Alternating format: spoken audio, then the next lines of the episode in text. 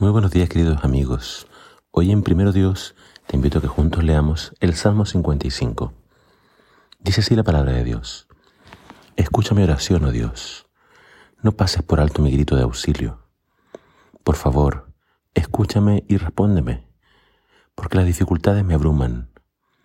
Mis enemigos me gritan, me lanzan perversas amenazas a viva voz. Me cargan de problemas y con rabia me persiguen. Mi corazón late en el pecho con fuerza. Me asalta el terror de la muerte.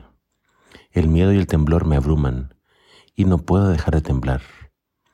Si tan solo tuviera alas como una paloma, me iría volando y descansaría. volaría muy lejos a la tranquilidad del desierto. Qué rápido me escaparía lejos de esta furiosa tormenta de odio. Confúndelo, Señor, y frustra sus planes porque veo violencia y conflicto en la ciudad. Día y noche patrullan sus murallas para cuidarla de invasores, pero el verdadero peligro es la maldad que hay dentro de la ciudad. Todo se viene abajo, las amenazas y el engaño abundan por las calles. No es el enemigo el que me hostiga, eso podría soportarlo. Son mis adversarios los que me insultan con tanta arrogancia. De ellos habría podido esconderme. En cambio eres tú, mi par, mi compañero y amigo íntimo. Cuánto compañerismo disfrutábamos cuando caminábamos juntos hacia la casa de Dios. Que la muerte aceche a mis enemigos, que la tumba se los trague vivos, porque la maldad habita en ellos. Pero clamaré a Dios y el Señor me rescatará. Mañana, tarde y noche, clamo en medio de mi angustia y el Señor oye mi voz.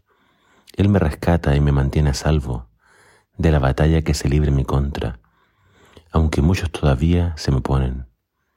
Dios, quien siempre ha gobernado, me oirá y los humillará. Pues mis enemigos se niegan a cambiar de rumbo, no tienen temor de Dios. En cuanto a mi compañero, él traicionó a sus amigos, no cumplió sus promesas. Sus palabras son tan suaves como la mantequilla, pero en su corazón hay guerra. Sus palabras son tan relajantes como una loción, pero por debajo son dagas. Entrégale tus cargas al Señor, y Él cuidará de ti. No permitirá que los justos tropiecen y caigan.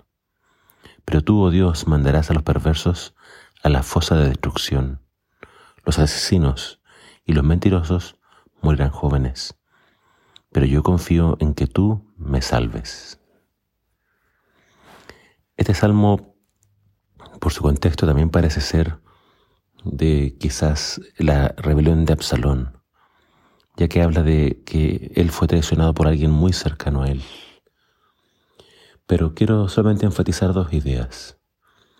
Eh, David habla, bueno, de, de que en su angustia él no paró de clamar al Señor, ya que hay una confianza en que Dios escuchaba sus oraciones.